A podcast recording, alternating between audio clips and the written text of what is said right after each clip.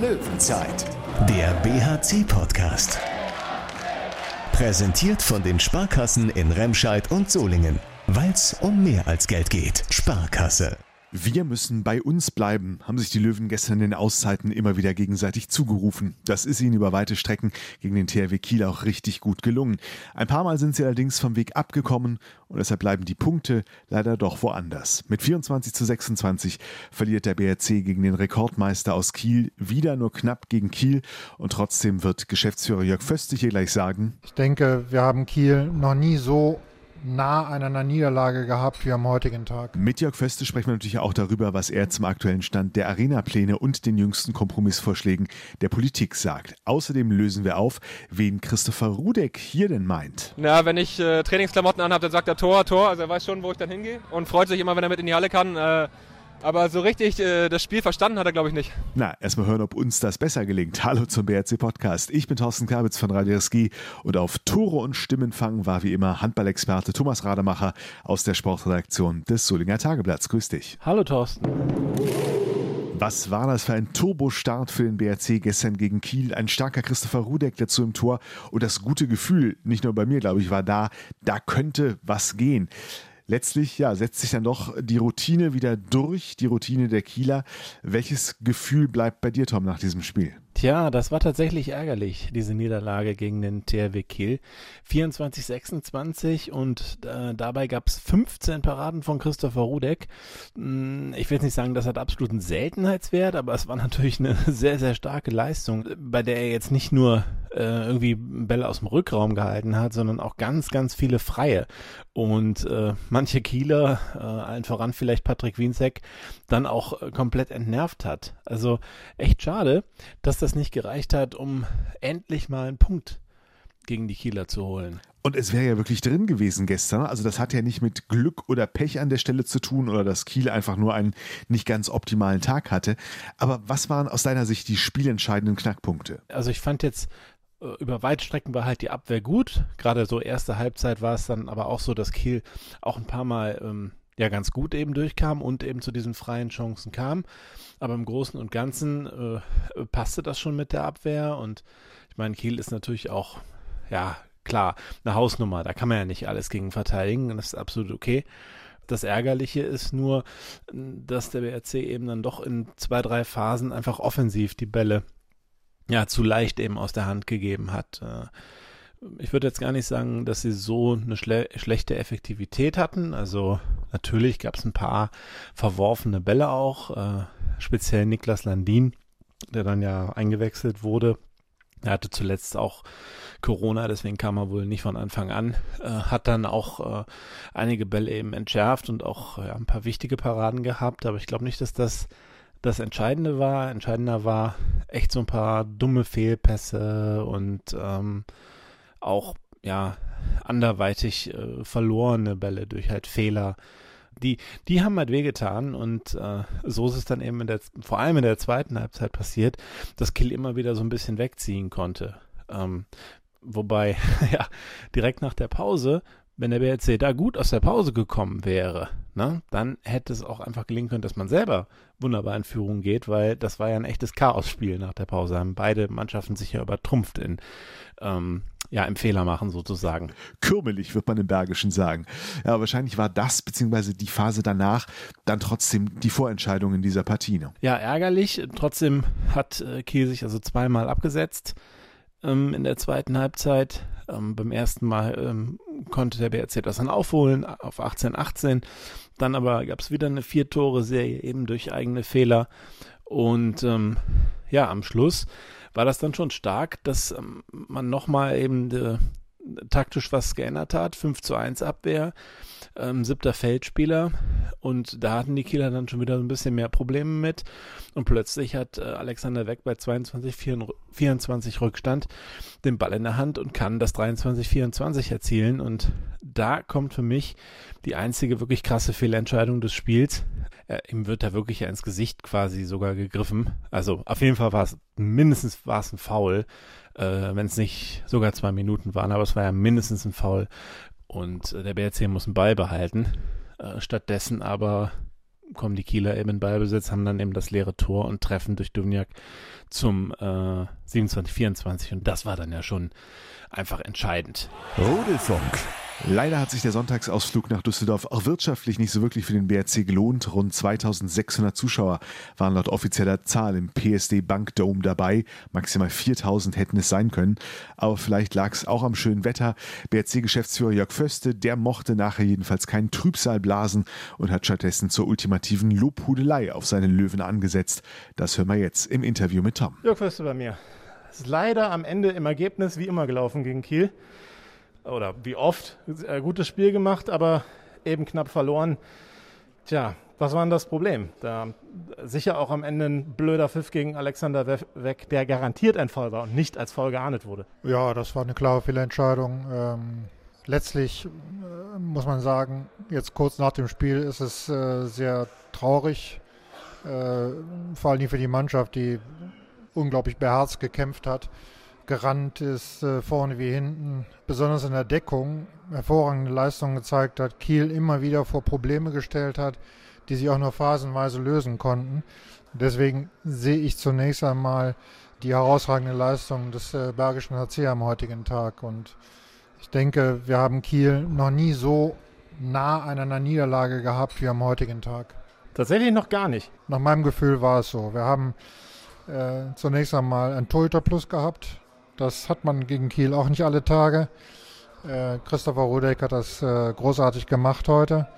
Äh, und wir waren selbst in einer äh, etwas komplizierten Phase direkt nach Wiederanpfiff äh, ja noch mit zwei Toren äh, dran. Haben dann sechsmal den Ball zum Kreis befördern wollen und haben uns da nicht die nötige Präzision geleistet, die man äh, bei solchen Anspielen haben muss. Äh, bis dahin war es gut gespielt, aber sechsmal dann den Ball in ähnlicher Weise zu verlieren, ist schon extrem unglücklich, weil da ja nur immer einige Zentimeter fehlen äh, zum Gelingen. Dann äh, der Pass von Siemen auf Jeffrey war extrem knapp. dann der freistehende Ball von Tom Kare vom Kreis wo Landin einmal gut gehalten hat. Äh, dann äh, die Camper-Situation von Siemen. Also ich habe da jetzt zehn Situationen allein in der Phase von der 30. bis zur 50. Minute, äh, die günstiger für uns ausgehen können. Und deswegen, komme ich zu dem Urteil, es war so knapp wie nie. Es war ja tatsächlich so, beim 18 zu 18 äh, habt ihr sie eigentlich genau da, wo ihr sie auch haben wollt. Ihr habt gerade einen Rückstand aufgeholt, nachdem ja wirklich nicht gut aus der Pause rauskam. Das hat Kiel dann nur mittelmäßig genutzt, kann man sagen. Dann stand es wieder 18-18 und dann passieren eben diese besagten Szenen, die du ja jetzt auch gerade beschrieben hast, zum Beispiel eben der Camper. Wenn es da ein bisschen glücklicher läuft, wer weiß, wie dann am Ende die 5 zu 1 äh, Abwehrvariante in Kombination mit dem siebten Feldspieler noch fruchtet. Das ist genauso richtig. Also beide haben, beide Trainer haben ja äh, versucht, alle taktischen Mittel auszureizen. Äh, wir haben der Offensivdeckung in der ersten Halbzeit von Kiel äh, natürlich den siebten Feldspieler entgegengestellt, wohl wissend, äh, dass man beim Ballverlust auch den Ball ins leere Tor bekommen kann. Das ist auch einige Mal geschehen, das muss man aber hinnehmen, akzeptieren. Ähm, ich denke, wir haben das taktisch über 60 Minuten sehr gut gelöst. auch Springer auf der Gegenseite hatte, hatte einige Ideen zum Schluss der Zarabetz noch bringen können äh, als Ballverteiler äh, und auch gegen die offene Manndeckung hat der Zarabetz noch hineingebracht. Also da war schon einiges dabei taktisch. Äh, unter dem Strich muss ich aber sagen, ich bin wahnsinnig stolz auf die Mannschaft, die das äh, fantastisch gelöst hat gegen einen so unglaublich gut besetzten Gegner äh, und so nah an der Sensation geschnuppert hat, die ja, vielleicht nach dem Spielverlauf auch keine Sensation mehr gewesen wäre, weil die Leistungen unserer Mannschaft waren der der Kieler ebenbürtig. Grundsätzlich gut, das, das Ergebnis ist natürlich eine Niederlage, aber würdest du sagen, der BRC ist wieder, spielt wieder so, wie du dir es auch dann wünscht, wenn man die Gesamtentwicklung mal Ende Dezember bis heute sieht? Ja, das ist wieder der echte BRC. Äh, das Kämpfen, das Rackern, äh, das Fighten um jeden Zentimeter, ähm, das Tempospiel, äh, was wir an den Tag legen, den Ball treiben, den Ball schnell machen. Äh, den Gegner immer wieder das Tempospiel aufzwingen. Ja, man strahlt dadurch aus, dass man mit Herzblut bei der Sache ist und das ist einfach unser BAC. Genau so müssen wir spielen, um in der Bundesliga äh, punkten zu können oder in dem Fall wie heute gut aussehen zu können. Äh, und äh, das äh, hat mir schon gegen Göppingen sehr gut gefallen. Äh, das hat mir heute auch sehr gut gefallen. Soweit Jörg Föste zunächst zum Spiel. Im Interview mit dir ist er zwar deutlich, aber nur kurz auf das Stichwort Schiedsrichter in der einen Situation eingegangen. Ist aber, denke ich mal, auch okay so, weil es unterm Strich kein Faktor war, an dem man jetzt das ganze Spiel aufhängen kann und sollte, oder? Wenn man jetzt natürlich guckt ähm, und sagt, ja, die Schiedsrichter, die waren die ganze Zeit nicht so gut. Ähm, ich fand das nicht. Es war ja auch kein einfach zu pfeifendes Spiel. Das am Schluss das besagte mit Alexander Weck war eine krasse Fehlentscheidung. Ansonsten gab es schon viele Entscheidungen so auf beiden Seiten, die jetzt nicht so hundertprozentig waren. Da gab es ein paar Pfiffe gegen den BRC, aber es gab auch ein paar Pfiffe wirklich für den BRC, wo man dann auch sagen konnte, so auch gerade in der ersten Halbzeit, naja, da könnte sich auch jetzt Kiel benachteiligt fühlen. Also ich fand, das hat sich so ein bisschen die Waage gehalten und es waren auf keinen Fall, oder es waren sehr wahrscheinlich, sagen wir mal nicht auf keinen Fall, äh, krasse Fehlentscheidungen dabei, wie jetzt diese am Schluss. Und die Mannschaften haben es denn auch wirklich nicht einfach gemacht, den, den äh, Schiris. Also Jeffrey Boomauer wollte da mal einen Stürmer voll vom Gegner verkaufen. Das ist ihm nicht gelungen. Da ist er dann, glaube ich, auch ermahnt worden. Ähm, also es gab viele äh, Szenen, wo es wirklich, wirklich schwierig war ne? ähm, für die Unparteiischen. Von daher ja, das würde ich mal nicht zu hoch hängen, aber das am Schluss ist natürlich einfach ärgerlich, weil was passiert, wenn Beck zum 23, 24 trifft? Unterhalten wir uns dann hier vielleicht tatsächlich über ein Unentschieden oder bricht Kiel vielleicht komplett zusammen dann in der Situation? Who knows? Nobody knows, auch nicht Christopher Rudek, aber den hören wir jetzt noch im Interview. Ja, Christopher Rudek hat sich ganz kurz die Zeit genommen, während er eigentlich seinen Sohn beaufsichtigen muss aber ich glaube, wir haben ihn ganz gut im Auge, ne? Ja, der schenkt Bergi gerade ein paar Dinge ein. Äh, ich hoffe, dass er das unfallfrei hinbekommt und dann können wir kurz quatschen. Trainiert ihr das äh, tatsächlich schon so ein bisschen zu Hause äh, bei Werfen? Ja, wenn ich äh, Trainingsklamotten anhabe, dann sagt er Tor, Tor. Also er weiß schon, wo ich dann hingehe und freut sich immer, wenn er mit in die Halle kann. Äh, aber so richtig das Spiel verstanden hat er, glaube ich, nicht. Okay, du hast sicherlich das Spiel verstanden. Ähm, vor allem heute eures. Hat ja viel funktioniert, ein bisschen viele Fehler in der zweiten Halbzeit. Also eigentlich hattet ihr ja Kiel da, wo ihr sie haben wolltet, oder? Ja, muss schon fast leider sagen, klassischer Auftritt gegen Kiel, weil äh, sie nicht besser sind als wir, finde ich, heute auch wieder. Ähm, wir aber die ein, zwei technischen Fehler zu viel machen oder sie die auch gut provozieren und dann ja, die Gegenschüsse nicht verteidigt kriegen, weil im Positionsangriff, was haben wir, 26 Tore gekriegt. Ich denke, wir kriegen 6 aus dem 1-0-Konto oder aufs leere Tor. Also sie kriegen, machen 20 Tore im Positionsangriff über 60 Minuten. Von daher war das gut. Ähm, ja, und es fehlt ein bisschen die Effizienz vorne, um wirklich Kiel äh, richtig in Probleme zu bringen heute. Meine, war ja nicht zuletzt gut, äh, dank deiner 15 Paraden. Äh, ein 7 Meter war auch dabei. Also einen besseren Auftritt so aus persönlicher Sicht kannst du ja nicht wünschen. Ja, aber ist ja egal. Also wenn ich, wenn ich äh, drei Paraden hätte und wir gewinnen mit einem, wäre es auch okay für mich. Also ich bin einfach wahnsinnig enttäuscht heute, weil ja, ich äh, nichts sagen kann, was Kiel besser macht als wir heute und am Ende sind wir zwei Tore schlechter. Ist denn wirklich das Problem tatsächlich einfach nur die Fehler im Angriff dann sozusagen, dass ihr dann doch ein paar Bälle zu einfach ja, herschenkt, muss man ja schon so sagen. Ja, herschenken ist das ja nicht, weil da einfach eine wahnsinnige Qualität da steht. Also sie machen das schon clever, nehmen die Bälle zum Kreis weg. Ähm, das sind die zwei, drei technischen Fehler. Dann finde ich es eine klare Fehlentscheidung beim Wurf von Alex weg, wo wir auf einen rankommen können, äh, wo wir dann den Ball aufs leere Tor fangen, weil das, das ist ein klarer Freiwurf. Das kommt dann auch noch dazu, wobei ich sonst finde, dass äh, die Linie völlig in Ordnung war von den Schiedsrichtern, aber das war dann so ein bisschen der Knackpunkt, wo wir in der Euphoriephase sind und dann kriegen wir den Ball aufs leere Tor. Klar, er kriegt einen im Gesicht ab, da kann es ja keine zwei Meinungen geben. Ja, ist einfach ein klarer Freiwurf. Also Kiel ist ja selber überrascht, dass, dass das Spiel weitergeht, wobei so eine Aktion war auch in der ersten Halbzeit einmal Wiencheck am Kreis, wo sie nichts pfeifen, dann, dann Lukas äh, der Durchbruch, wo sie nichts pfeifen. Aber das ist ja das ist ja okay, aber ich finde dann in der, in der Situation, wo gerade die Euphoriephase ist, wo wir auf einen reinkommen, äh, rankommen können, drei Minuten vor Schluss, ist extrem bitter. Hast du das Gefühl, dass Kiel wieder so ein bisschen ja, in Hektik gerät oder halt nicht damit zurechtkommt, dass ihr dann ja umgestellt habt auf siebten Feldspieler und äh, 5 zu 1 Abwehr? Nee, das ja leider gar nicht. Äh, das ist ja die Qualität, die Kiel einfach hat. Denen ist das völlig egal, wie es 55 Minuten lang steht. Äh, und das ist das, was wir einfach nicht, nicht, nicht schaffen, äh, umzustoßen, wo, wo sie dann immer am Ende diese eine Phase haben, wo sie zwei Gegenschüsse in Folge gelaufen, wo sie auf drei weggehen. Und das müssen wir einfach mal schaffen, nicht zu bekommen. Und dann, ja, also sind sie einfach mal fällig, finde ich, weil wir jetzt jahrelang nah dran sind.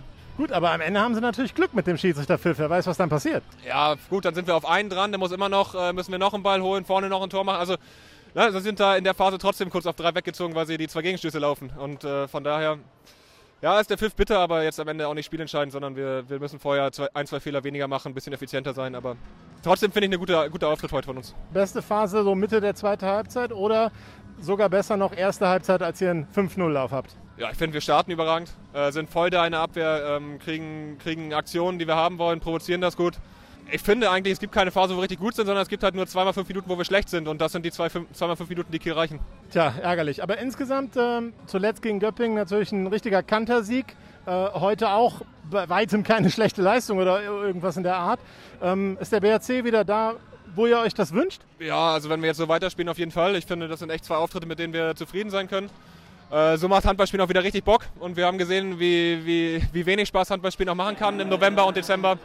Und von daher wollen wir so weiterarbeiten, dass Handballspielen weiter Bock macht. Sie haben wieder Bock, Sie haben wieder den Spaß am Handballspielen gefunden. Das haben wir in der letzten Folge von Linus Arnesen schon ähnlich gehört. Gut, da stand auch ein Sieg am Ende, Tom, aber auch nach dieser knappen Niederlage gegen Kiel schien die BRC dann nachher recht schnell doch ihren Frieden damit gemacht zu haben. Ja, letztendlich ist es ja finde ich gar nicht so dramatisch. Das hat man halt dieses Spiel verloren, aber die, die Leistungssteigerung, die äh, die Bergischen jetzt hatten, zuletzt, äh, also mit dem erstmal dem Unentschieden in Lemgo, dann Sieg in Hamburg, ähm, so mit, mit aller Gewalt und, und mit ganz viel Krampf und Kampf eben erkämpft, äh, erarbeitet. Damit fing es an. Dann gab es eine ja offensichtlich gute Wintervorbereitung. Da haben sie den äh, Frisch auf Köpping sehr souverän geschlagen, äh, mit teilweise auch äh, überragenden Leistungen und auch äh, sehr starken individuellen Leistungen. Und jetzt verliert man mit zwei Toren zu Hause gegen Kiel. Das ist ja schon in Ordnung. Und die Leistungen passten jetzt einfach. Äh, von daher kann man da schon ein bisschen optimistischer auch in die Zukunft blicken. Und wenn man dann noch sieht, dass ähm, dem BRC das jetzt gelungen ist, ohne die ganz großen Alternativen auf der Bank zu haben, denn das vergisst man ja jetzt so ein kleines bisschen. Es ist ja dann schon so, dass David Schmidt gefehlt hat. Simon Schönningsen musste es quasi alleine richten. War auch wieder nicht schlecht gegen Kiel die Leistung. Ähm, dann ist Fabian Gutbrot ja nach wie vor nicht dabei ähm, im linken Rückraum und äh, Chabasic der ja nun auch in der Abwehr mindestens, auch im Umschaltspiel, eine riesige Rolle spielt, äh, fehlte auch noch jetzt. Also von daher kann man nicht sagen, der BRC ist absolut komplett. Und ich denke nur, äh, das hätte auf jeden Fall gestern noch gut getan, wenn David Schmidt äh, dabei gewesen wäre. Es wäre einfach eine, äh, auch in der Offensive noch eine Alternative mehr gewesen, aber sicher auch die beiden anderen. Äh, bei Fabian Gutbrot muss man natürlich erstmal warten, wie schnell er überhaupt dann wieder fit wird und äh, wie er wieder eingreifen kann. Aber mit David Schmidt, dass er jetzt auch noch mit einer Oberschenkel, mit einer Muskulaturverletzung da ausfällt, damit war er jetzt nicht unbedingt zu rechnen. Das hätte ja schon passieren können, dass er eben spielt und äh, dann eben auch hätte helfen können. Ich bin mir sicher, das wäre eine gute Verstärkung für das Spiel gewesen. Also es ist eigentlich noch ein Tick höher sogar einzuordnen, diese Leistung.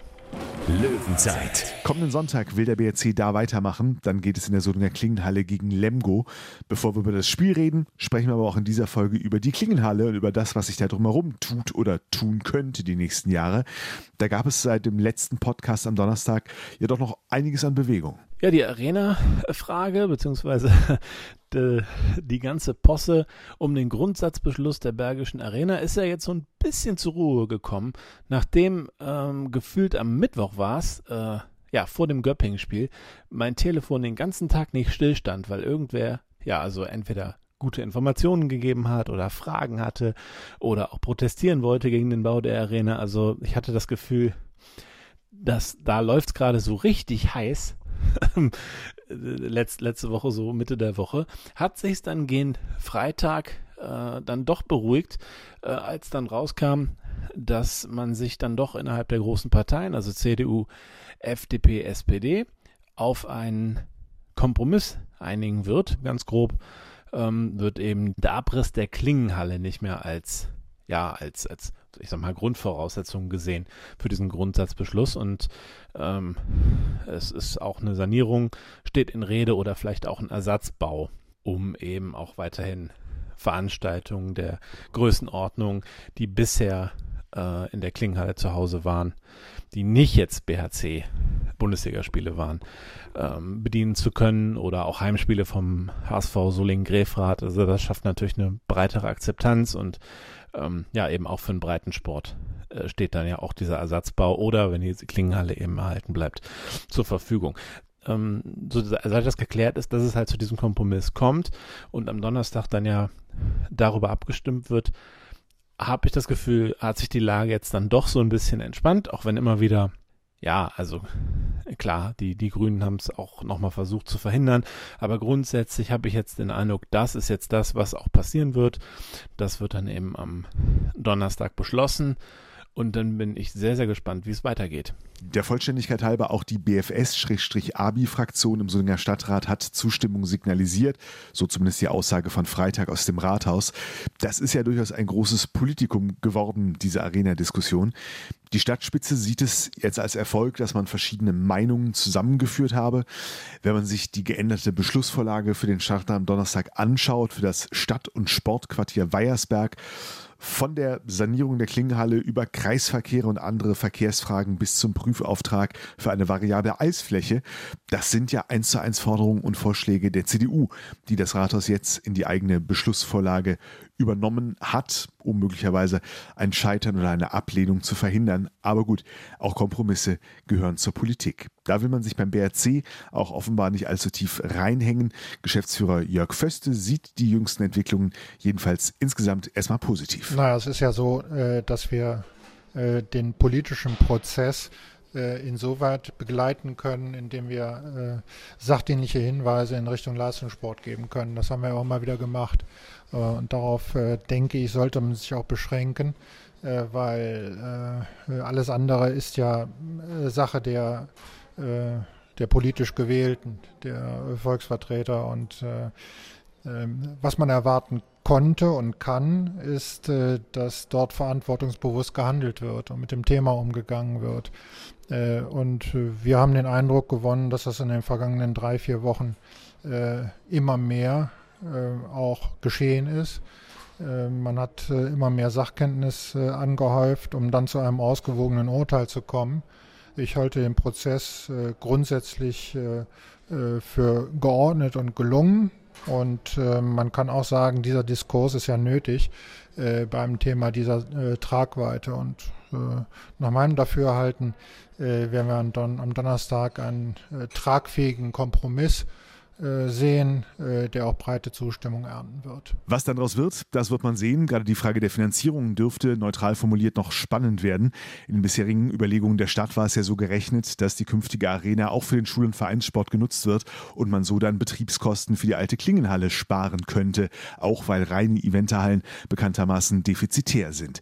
Wie die Rechnung in einer Kombilösung aufgeht, wie viel teurer als die schon bereits kalkulierten 50 Millionen Euro für die Arena es wird oder ob die Sanierung der Klingenhalle dann doch möglicherweise günstiger wird als die bislang geschätzten 20 Millionen. Das wird interessant zu sehen. Da kommen noch einige heiße Diskussionen und schwierige Beschlüsse auf Solingen zu. Aber Jörg Föste sagt klar, wichtig ist, dass jetzt der Anfang gemacht wird. Das ist jetzt die letzte Chance. Äh, das ist äh, zum einen zeitlich äh, glasklar die letzte Chance, das hinzubekommen. Äh, und zum Zweiten, was aber viel wichtiger ist als die zeitliche Komponente, die offenkundig ist, es ist ja bergischer politischer Wille gewesen, ähm, äh, das äh, in der Form auch hinzubringen. Und daher hatte ich das genauso erwartet. Also da ist schon eine klare Erwartungshaltung rauszuhören, auch wenn man sich da ansonsten derzeit in der Diskussion zurückhält. Am Freitag, also nach dem Tag der Ratssitzung, will sich der BRC dann aber auch nochmal öffentlich zu Wort melden. Ja, wir werden die Öffentlichkeit einladen am 18. im äh, äh, Sinne äh, einer Pressekonferenz äh, und äh, werden dann am 18. unsere Haltung und unsere Pläne für die Zukunft entsprechend der Öffentlichkeit mitteilen. Dann geht der Blick aber auch wieder aufs Sportliche. Sonntag kommt der TBV Lemgo Lippe in die Klingenhalle. Die hatten jetzt am Wochenende unfreiwillig spielfrei. Das Spiel des TBV gegen Stuttgart musste abgesagt und verlegt werden wegen mehrerer Corona-Fälle bei den Stuttgartern. Hoffen wir mal, dass bei Lipperländern und Löwen alle diese Woche verschont bleiben. Denn Tom, auf ein Spiel gegen Lemgo freut man sich jedoch eigentlich immer, oder? Nicht nur wegen des Wiedersehens mit Florian Kehrmann, auch die Erinnerung ans letzte Spiel, gar nicht so lange her, einen Tag vor Heiligabend war es, ist, naja, weitgehend positiv. Am Ende stand ein Unentschieden, 27 zu 27. Kurz vor Schluss hat der BRC da noch den Ausgleich kassiert. Da wird man diesmal auf ein etwas glücklicheres Ende hoffen. Ich halte das schon in der derzeitigen Form für absolut denkbar, dass der BRC dann da auch die Punkte holt und bin sehr gespannt, wie das ausgeht. Ist ja immer äh, ein sehr, sehr interessantes Duell. Es ist natürlich kein Derby, dafür sind die Teams äh, zu weit voneinander entfernt. Aber ähm, es ist dann, es hat irgendwie doch eine etwas größere Brisanz BHC gegen Lemgo als zum Beispiel ja BHC gegen Minden, obwohl das ja eine ähnliche Nähe ist äh, zueinander. Gegen Lemgo ist es halt doch oft sehr eng, sehr umkämpft und es, die Historie zeigt, es gab da einfach viele Spiele, an die man sich noch sehr, sehr gut erinnern kann und äh, von daher ähm, ja, freue ich mich auch auf dieses Spiel nächsten Sonntag und bin eigentlich überzeugt, dass der BRC das Ding gewinnt und ja, ich glaube, wir lassen das mit dem Tippen, weil er hat zuletzt ganz gut funktioniert, wenn wir nicht getippt haben. Ja, ja, Handballer und die Sache mit dem Aberglauben, ne? Aber gut, dann äh, lasse ich meinen 28 zu 26 Tipp mal stecken. Sonntag, 16 Uhr, Anwurf in der Solinger Klingenhalle. Wir werden es verfolgen. Für heute war es das mit der Löwenzeit. Eine gute Woche allerseits und wir hören uns. Löwenzeit, der BHC-Podcast. Präsentiert von den Sparkassen in Remscheid und Solingen. Weil es um mehr als Geld geht. Sparkasse.